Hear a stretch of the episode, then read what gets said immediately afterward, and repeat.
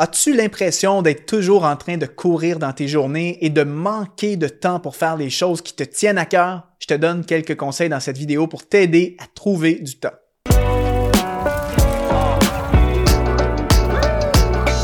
Bienvenue dans l'émission Prochain Niveau, ici Mathieu Desroches et aujourd'hui je veux vous donner quelques principes, quelques conseils pour vous aider à trouver du temps dans votre quotidien. Vous savez, le manque de temps, c'est un des principaux problèmes dans notre époque moderne où est-ce qu'on est surchargé, où est-ce qu'on fait tellement de choses en même temps et euh, pour ma part, ben, c'est un défi euh, avec lequel j'ai dû composer à plusieurs saisons de ma vie, même encore jusqu'à aujourd'hui alors que je suis quelqu'un qui a plusieurs chapeaux euh, à porter en simultané. J'avais fait une vidéo là-dessus dans laquelle justement je vous parlais de mes différentes sphères de vie, que ce soit le ministère, l'entrepreneuriat, l'investissement immobilier, ma vie personnelle, euh, mon service dans l'église locale. Donc évidemment, plus on a de responsabilités, plus on est occupé et avoir du temps libre devient une denrée extrêmement rare. Et par temps libre, qu'est-ce que j'entends? Eh bien, j'entends du temps que tu peux utiliser comme tu veux pour euh, ne serait-ce que être avec ta famille, t'adonner à des passions ou encore du temps que tu peux dévouer à faire les choses que le Seigneur te met à cœur. Mais bref, d'avoir une certaine forme de contrôle où est-ce que tu n'es pas constamment en train de courir un peu comme un, hamster ou une souris dans une roue, euh, que tu essaies seulement de survivre avec tous tes engagements, avec un horaire euh, pas possible de 6-7 jours par semaine, mais d'avoir un certain rythme de vie où est-ce que parfois tu as un moment de pause, tu as un moment où est-ce que tu peux t'arrêter. Et bibliquement parlant, un moment où est-ce que tu pourrais peut-être même honorer le principe du sabbat qui nous enseigne en fait à faire, euh, à prendre une journée dans notre semaine pour nous arrêter et nous reposer de nos œuvres, au même titre que Dieu s'est lui-même arrêté après son travail de création. Mais je sais très bien que pour certaines personnes, ce n'est pas une possibilité. Euh, de mon expérience en tant que coach et formateur dans le domaine de la gestion du temps, ça c'est ce que je fais professionnellement au niveau de mon entreprise, j'ai vu des histoires euh, euh, qui font peur dans le sens que parfois des personnes que, qui ont trois, quatre jeunes enfants à la maison, un travail qui est extrêmement demandant, poursuivent un domaine d'études en parallèle, s'impliquent dans leur église locale, et en fait, il n'y a pas d'autre possibilité que de travailler sept jours sur sept, et ça devient extrêmement difficile d'essayer de, survivre au beau milieu de toutes ces occupations. Euh, donc, dans cette vidéo, je vais essayer de vous partager quelques conseils, des humbles conseils, évidemment, ce n'est pas euh, une solution miracle, parce que le problème de la surcharge, mais c'est un problème de fond, et il faut sonder notre cœur, et il faut aussi mettre ça en prière pour que le Seigneur nous montre ce qu'on doit couper, affiner ou arrêter dans notre vie pour nous concentrer vraiment sur ce qui compte le plus. Mais donc, ce sera pas euh, un remède à tous vos problèmes, mais j'espère vous éclairer et vous aider à pouvoir trouver plus de temps si en ce moment vous vous sentez très occupé. Et par rapport à la gestion du temps et des priorités, on a créé une formation gratuite pour vous former dans ce domaine, formation qui s'appelle Reprends le contrôle de ton temps et réalise enfin ta mission de vie. Si tu veux aller chercher vraiment des outils pratiques qui ont fait leurs preuves et qui, qui ont été testés sur le terrain réellement par des gens qui ont eu beaucoup de succès, inscris-toi à cette formation. Tu vas la recevoir gratuitement par courriel. On te met le lien sous cette vidéo. Donc, premier conseil pour trouver du temps quand on est occupé. Numéro un, comprends ce qui te prend ton temps. Comprends où sont tes pertes de temps, qu'est-ce qui te sollicite énormément? Donc, la, première solution, c'est tout simplement d'essayer d'identifier, ben, qu'est-ce qui, prend du temps? Euh, pourquoi tu es autant occupé? Parce que le point de départ pour s'améliorer dans toute chose, c'est toujours de mettre le doigt sur ce qui ne fonctionne pas. Euh, c'est difficile pour un mécanicien de réparer une voiture qui ne fonctionne plus s'il ne sait pas quel est le problème. Donc, de la même manière, c'est difficile d'essayer de retrouver du temps si je ne sais pas où est-ce que mon temps a été euh, dépensé d'une certaine façon. Et donc, on va regarder les deux plans majeurs de nos vies, la vie personnelle et la vie professionnelle, qui englobe soit l'entrepreneuriat, le salariat, le salariat ou encore le ministère, selon ce que vous faites dans la vie. Parce que être sollicité, c'est sur ces deux plans-là. Et les gens extrêmement occupés qui courent tout le temps, bien souvent, de mon expérience, de ce que j'ai pu constater, c'est des gens qui sont très sollicités sur les deux plans. Donc oui, une vie professionnelle bien remplie, mais aussi une vie personnelle qui est, extrêmement exigeante. Et c'est ça qui fait qu'on n'a jamais de soirée libre en semaine. Même les week-ends, il faut travailler et euh, à long terme, ça devient difficile à, suivre un tel rythme. Donc sur le plan personnel, la première chose qu'il faut que tu observes, c'est les distractions et le divertissement. Euh, vous savez, parfois on peut se dire, mes distractions, mon divertissement, c'est une forme de temps libre. Donc pour certains, après une grosse journée de travail, de pouvoir passer votre soirée devant la télévision, ça peut être pour vous la notion de temps libre. pour vous, c'est quelque chose que vous appréciez.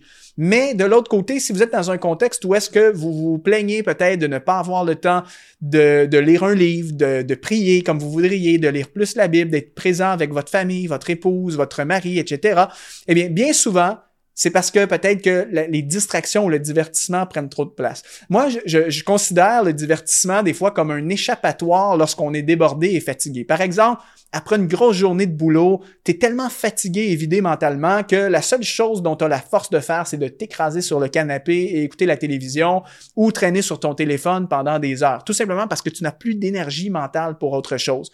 Mais imagine que tu coupais euh, euh, en partie ou que tu réduisais le temps que tu consacres à ces divertissements pour le déployer vraiment sur des choses qui sont importantes pour toi. Lire ta Bible, lire un livre, euh, rêver ou commencer à élaborer une stratégie pour un projet que le Seigneur te met à cœur, être plus présent pour avoir du temps de qualité avec ta femme, ton conjoint, avec tes enfants, eh bien, ça changerait tout. Bien souvent, le divertissement et les distractions, en fait, c'est du temps qu'on qu'on prend mais en fait, c'est pas vraiment ce qu'on voudrait faire avec ce temps-là. C'est comme, comme je disais, un échappatoire par défaut parce que je suis tellement vidé, tellement fatigué que c'est ça que je vais faire. Alors que si j'étais vraiment intentionnel et maître de mon temps, eh bien, à la place de m'écraser devant la télévision pendant trois heures ce soir, peut-être que je ferais quelque chose qui, est plus en lien avec mes valeurs et les choses qui sont plus importantes pour moi. Donc ça, c'est le premier aspect à évaluer au niveau personnel. À quel point est-ce que tu passes du temps dans ta semaine dans les distractions et le divertissement en tout genre, que ce soit les jeux vidéo, la télévision, le téléphone, etc., ou, ou les passions quelconques auxquelles tu t'adonnes?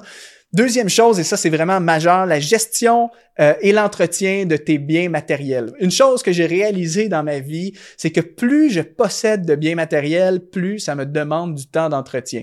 Lorsque j'étais jeune adulte, que je vivais chez mes parents et que je possédais absolument rien, je n'avais pas ce problème en fait. Mais on dirait que dans la vie d'adulte, ben quand tu deviens par exemple propriétaire d'une maison et que là tu remplis la maison, tu achètes des meubles, des objets quelconques, tu achètes une voiture, eh bien tu réalises que plus j'ajoute des, des, des biens matériels, plus je possède des choses, plus ça accapare de mon temps pour les entretenir, les utiliser et etc.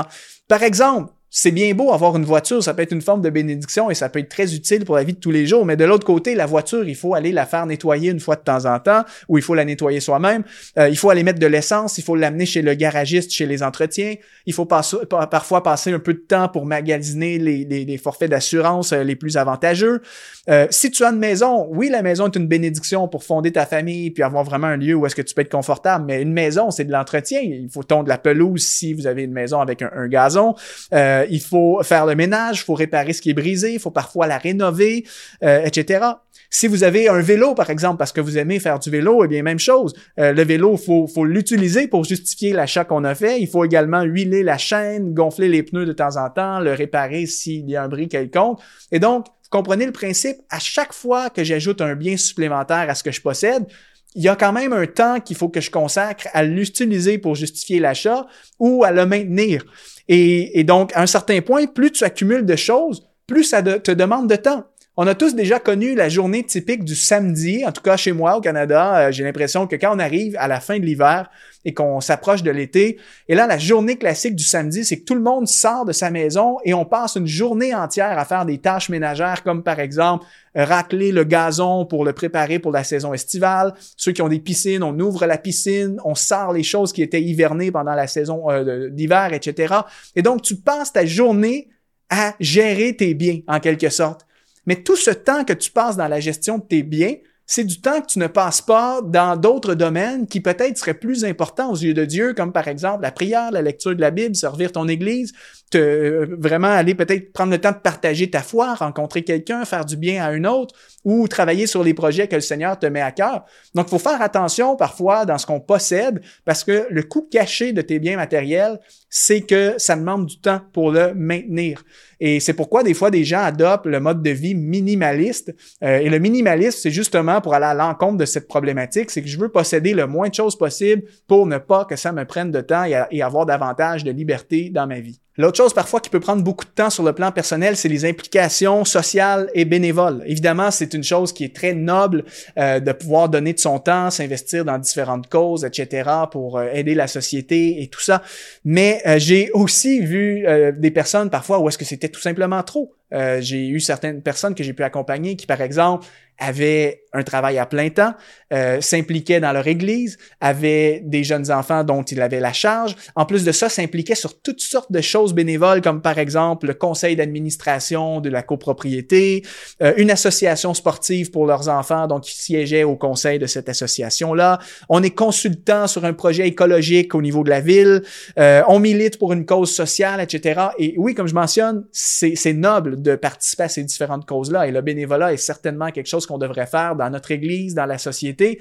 Mais à un certain moment, des fois, il faut que tu évalues est-ce que c'est trop? J'ai déjà eu des clients où est-ce que, comme je vous mentionne, euh, ces gens-là qui faisaient trois, quatre choses en même temps, en plus du travail, en plus des enfants, que mon meilleur conseil pour eux était, ben, à un certain moment, il faut que tu coupes quelque chose.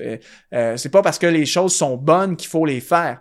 Euh, parfois, il faut couper des bonnes choses pour se concentrer sur les meilleures. Et ça, c'est un travail qui est difficile, mais parfois, c'est la seule solution pour retrouver un petit peu plus de temps dans ton, dans ton quotidien. Et aussi, niveau personnel, ben, il y a toutes les responsabilités euh, familiales et relationnelles. Et évidemment, ces choses-là, on peut pas les couper, puis ce n'est pas le cœur de Dieu, parce que justement, dans, dans, l'ordre des choses de Dieu, ben, Dieu a dit, tu vas aimer Dieu de tout ton cœur et ensuite tu vas aimer ton prochain. Donc, consacrer du temps, par exemple, à prendre soin des autres, des gens dans le besoin, s'occuper de, sa famille, de ses enfants, c'est extrêmement important. Mais parfois, surtout ici pour les parents qui ont des jeunes enfants, euh, ceux qui ont des jeunes enfants, bien, bien souvent, tu as, l'impression de ne plus avoir beaucoup de temps parce que ton temps est accaparé dans, dans, toutes les responsabilités familiales. Alors ça, ça peut être également un facteur au niveau personnel. Il y aura encore plusieurs autres causes, euh, mais je vais passer maintenant du côté de la vie professionnelle. Qu'est-ce qui fait peut-être que tu es débordé au niveau de ton travail? Un, peut-être toute la gestion de tes tâches administratives. Si tu n'as pas appris à bien t'organiser puis à mettre en place des bons outils de travail, des bonnes euh, procédures, une bonne méthodologie face à ton travail, eh bien, tu peux rapidement crouler sous la gestion administrative qui découle de ta profession. Par exemple, si tu es pasteur, euh, on sait très bien que la gestion administrative, il y en a beaucoup, hein, que ce soit euh, des courriels à répondre, des retours d'appel et, toute autre forme de tâches de nature administrative. Eh bien, à moins d'apprendre à bien les gérer, ça peut vite vite, vite remplir ton horaire. Euh, de l'autre côté, il y a aussi euh, les réunions. Euh, bien souvent, les réunions, si c'est pas canalisé ou géré de la bonne façon, tu peux passer tes journées à enchaîner une réunion à l'autre et après ça, tu te retrouves frustré parce que tu n'as pas le temps de t'adonner aux tâches que tu dois faire réellement dans ta profession. Et puis également, il y a la procrastination. la procrastination, on est tous enclins à le faire, puis ça nous arrive tous de temps en temps de, de, procrastiner en fait dans notre travail. Mais malheureusement, il y a tellement de temps et de retard qui sont occasionnés par la procrastination. Par exemple, au lieu de finir la tâche dans les délais idéaux, ben tu la reportes, tu ne la fais pas aujourd'hui et là tu te retrouves vraiment à la dernière minute en panique à devoir la terminer avant la date d'échéance. Et combien de temps est-ce qu'on gaspille à procrastiner? Et la procrastination est très subtile. Je ferai dans le futur un épisode euh, spécifiquement sur ce problème. Mais bien souvent, on procrastine de façon subtile. Par exemple, on sait très bien qu'on a une tâche importante à faire aujourd'hui, mais on, trouve une excuse et on se lance sur une autre tâche plus facile ou du moins qui qui est moins complexe en ce moment. Résultat, ce qu'on devrait réellement faire ne se fait pas, mais on fait d'autres petites choses à la place. Mais on se retrouve à un certain point que la tâche importante qui n'a pas été faite, il faut la faire. Puis c'est là que ça t'amène vraiment dans un contexte de panique, de retard, de dernière minute, ainsi de suite. Donc, euh, niveau professionnel, c'était les éléments que je voulais toucher. Et donc, peu importe la raison, il y aura encore plusieurs raisons, hein, que ce soit au niveau personnel ou professionnel.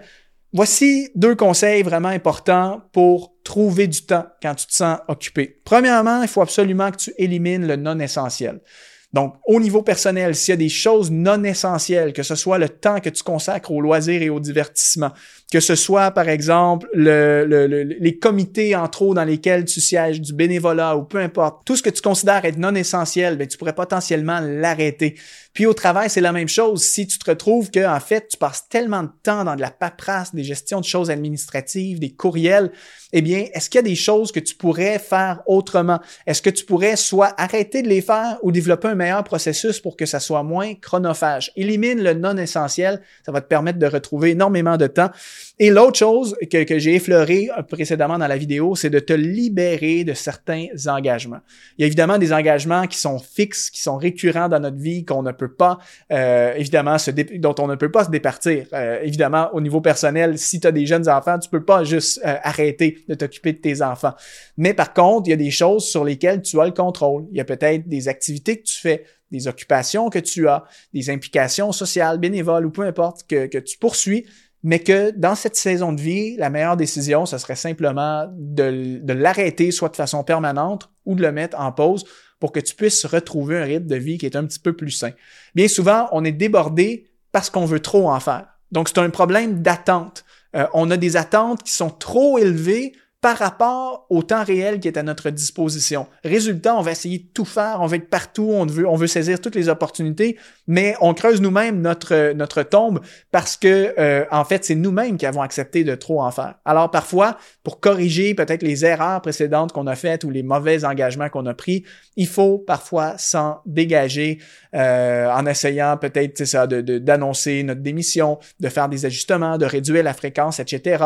Et donc tout ça, bien évidemment, euh, demande beaucoup de sagesse. Euh, donc trouver du temps dans ton horaire demande énormément de sagesse, comme je mentionnais dans l'introduction. Et le mieux que tu peux faire, évidemment, si tu es croyant, c'est de mettre tout ça en prière, puis de remettre ton agenda entre les mains de Dieu pour que lui puisse te guider et vraiment t'orienter sur comment, euh, en fait, sur quoi tu dois te focaliser et est-ce qu'il y a des choses que tu devrais peut-être arrêter dans cette saison de ta vie. Si ça te parle, laisse un like dans cette vidéo, partage-la également à quelqu'un de ton entourage. Et pour aller plus loin, euh, n'oublie pas d'aller jeter un coup d'œil à notre formation gratuite sur la gestion du temps. On te met le lien sous cette vidéo. Et laisse-moi donc un commentaire si en ce moment tu te sens très occupé dans ta vie. Dis-moi un commentaire, dis-moi qu'est-ce qui prend trop de ton temps. Ça va me faire plaisir de te lire. Et sinon, je te donne rendez-vous très bientôt dans un autre épisode.